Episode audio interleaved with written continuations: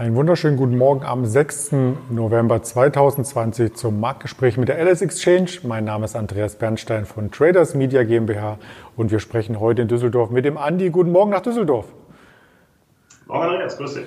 Ja, der DAX hat gestern den vierten Tag, den vierten Handelstag diese Woche, den vierten Handelstag im Plus geschlossen. Insgesamt in dieser Woche schon über 1000 Punkte Aufschlag. Also das sieht alles sehr, sehr gut aus, oder? Ja, definitiv. Die Märkte steigen weltweit. S&P, Nasdaq gehen vorn weg. Ja, eingepreist ist eigentlich mehr oder weniger, dass wir jetzt äh, die Wahlen bei den Wahlen durch sind, obwohl wir noch nicht durch sind, klar. Aber es sieht gut für beiden aus. Im Senat bleiben wohl die Republikaner in der Mehrheit, was ähm, auch als eher positiv gedeutet wird, da äh, die beiden Administrationen mit den Demokraten es schwieriger haben wird, ihre Steuererhöhungen etc. durchzukriegen ja, so ist die Begründung, dass der Markt steigt. Und ähm, ja, jetzt warten wir weiter den ganzen Tag, bis die äh, weiteren Ergebnisse kommen aus den einzelnen Staaten, äh, in denen Biden weiter aufholt. Und es sieht, wie gesagt, danach aus, dass er die Wahl am Ende gewinnen wird. Auch wenn es noch nicht feststeht, klar. Da verfolgen wir natürlich auch äh, diverse Blogs, wie zum Beispiel hier zu sehen von Börse ARD, den Live-Blog, ähm, wo es natürlich in den einzelnen Bundesstaaten immer noch zur Auszählung kommt. Da kommen noch Briefe an, da kommt es darauf an, wann die abgestempelt wurden und so weiter. Es gibt natürlich auch Wahlbeobachter, die das Ganze hier entsprechend kommentieren und aufzeichnen, was da genau passiert, damit dann nicht am Ende einer der Kandidaten oder ein Verwandter der Kandidaten sagen kann, dass hier die Wahl unrechtmäßig abgelaufen ist beziehungsweise die Auszählung hier, ähm, dass hier geschummelt wurde. Der DAX insgesamt also auf dem Vormarsch, weil er einen positiven Wahlausgang im Sinne von Joe Biden und damit ein großes Rettungspaket in Aussicht stellt. Wie man hier sehen kann, die 11.500 klar gehalten. Auch die 200-Tage-Linie wurde wieder verteidigt. Die liegt aktuell bei 12.070 Punkten. Davon sind wir weit weg. Wie sieht denn das Bild im DAX heute vorbörslich aus? Ja, wir sind nach den letzten Tagen, wie du gerade schon sagtest, in denen wir sehr, sehr stark gestiegen sind, sind wir heute ganz leicht mit ja, minus 0,3 Prozent im Minus bei 12.000, knapp über 12.500 Punkten. Also es sieht weiter ordentlich auch aus, leichte Abverkäufe am Morgen. Aber vielleicht wird sich das ja schon, wenn die Entscheidung im Laufe des Tages kommt, negieren. Ähm, ja, ansonsten war noch spannend gestern auf jeden Fall die äh, Fed-Sitzung da, ja, was heißt spannend? Eigentlich war es nicht spannend, weil äh, nichts passiert ist. Der Zins bleibt weiter bei 0,25 Prozent. Und auch von dieser Form gibt es da nichts Neues. Also es bleibt alles ruhig.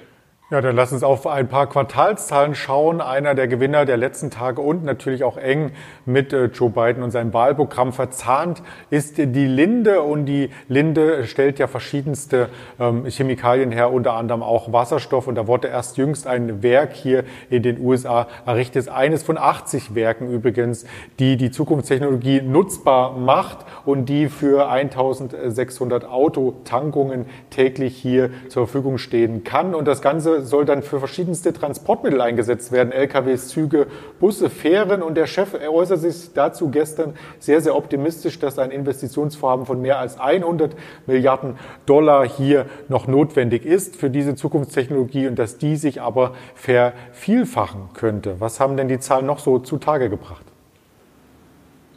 Genau, wie du schon sagst, der Chef sieht da enormes Potenzial bei den äh, erneuerbaren Energien. Ähm, die Gewinnprognose wurde gestern auch angehoben, also für das Gesamtjahr 2020 von 7,7 Dollar auf 8 Dollar und äh, 10. Im Q3 ist der Umsatz ebenfalls gestiegen um 9 Prozent auf 1,25 Milliarden. Das äh, ist ein leichtes Minus zum Vorjahr, aber durch Corona sind wir leicht rückläufig gewesen. Allgemein sieht es bei Linde sehr gut aus, auch im ähm, Kerngeschäft, bei den Industriegasen äh, wurde mehr verdient. Also es läuft quasi in allen Bereichen. Linde ist in diesem Fall sehr gut aufgestellt, hat ihr, wie gesagt, ihr Kerngeschäft mit den Industriegasen, das läuft. Und zusätzlich bauen sie immer mehr diesen, oder bauen sie immer mehr auf diesen Wasserstoff-Hype, der auch immer weiter das äh, Geschäft noch weiter steigert. Also ein sehr interessantes Unternehmen und deswegen auch sehr nah am Alltime-High bei äh, bald 215 Euro. Ja, vielleicht sogar noch in dieser Woche zu knacken. Mal schauen. Das riecht fast schon nach einem neuen Jahreshoch, wenn man sich das Chartbild hier anschaut und äh, vielleicht noch eine Zahl nachgereicht zu dem ganzen Wasserstoffthema bei Linde. Distrikt zum Gesamtumsatz schon mit zwei Milliarden Dollar bei. Also hier ist wirklich ähm, schon ein Umsatzgigant ähm, vielleicht für die Zukunft geboren. Ein anderer Umsatzgigant ist natürlich auch die Allianzversicherung. Eine Allianz fürs Leben hieß es früher. Auch da kamen Quartalszahlen. Wie sehen diese denn aus? Ja, wie gestern bei der Münchner Rück, äh, leicht schwächer, aber nicht ganz so schwach, dass der Markt da Verluste einpreist wie bei der Münchner Rück, sondern die Allianz ist heute eher fester mit 2%. Die Q3-Zahlen sehen aus mit 31,4 Milliarden Umsatz, wie gesagt, 6% schwächer als ähm, im Vorjahr. Ergebnis bei 2,91 Milliarden. Das äh, liegt in der oberen Spanne der Erwartungen, heißt, der Markt preist es sehr positiv ein. Ähm, Sonst hat die, Alli, äh, die Allianz bekannt gegeben, dass sie hatten ein ähm, Aktienrückkaufprogramm, das sie ausgesetzt haben im Zuge der Corona-Krise. Da waren noch 750 Millionen offen von diesem Programm. Diese wurden jetzt aber quasi auf Eis gelegt, beziehungsweise werden so nicht kommen. Also das Aktienrückkaufprogramm ist quasi beendet. Das klingt spannend und das werden wir natürlich hier auch im DAX weiter unter Beobachtung halten und schauen noch einmal international auf Werte, die spannend sein könnten. Und da hat gestern Alibaba Zahlen vorgelegt, ähm, die eigentlich ganz okay waren, aber eine Meldung, insbesondere zum IPO, hat hier für Ernüchterung gesorgt, oder? Genau. Ja, im Zuge ähm, des Online-Shopping-Booms ist der Umsatz um 30 Prozent gestiegen bei Alibaba, was auch vorweg der Aktie gestern, ähm, äh, dass der Aktie gestern nicht geholfen hat zu steigen. Sie ist gestern eher schwächer gewesen. Das liegt damit zusammen, dass der Börsengang von Enz um, ja, man sagt, um sechs Monate verschoben wurde, sagen wir jetzt mal. Er wurde komplett abgesagt erstmal auf unbestimmte Zeit. Experten vermuten halt sechs Monate. Abgesagt wurde er, weil Jack Ma die äh, Innovationsbemühungen der chinesischen Regierung kritisiert hat. Es war nicht der Grund, warum er abgesagt wurde, aber kurz danach hat die Börsenaufsicht in China Mängel an, der, an dem Börsengang gesehen und diesen daraufhin abgesagt. Äh, da kann sich ja jeder seinen Zusammenhang bilden, wie er möchte. Liegt zwar nahe, aber ähm, ich denke, mittelfristig kann kommen. Und dann äh, ist Ends ein sehr spannendes Unternehmen. Wir haben bei Alibaba allgemein schon eine Rallye seit äh, März jetzt, seit den Corona-Tiefs. Heißt, die Aktie ist sehr stark gestiegen. Da ist dieser Rückgang von gestern sicherlich zu verkraften. Sehr interessant bei Ants ist, dass ähm, über 40 Prozent auf Online-Kredite zurückzuführen ist, des Umsatzes und des Gewinns. Also hier ist Alipay gar nicht der Haupttreiber, sondern halt diese Online-Kredite, die vergeben werden.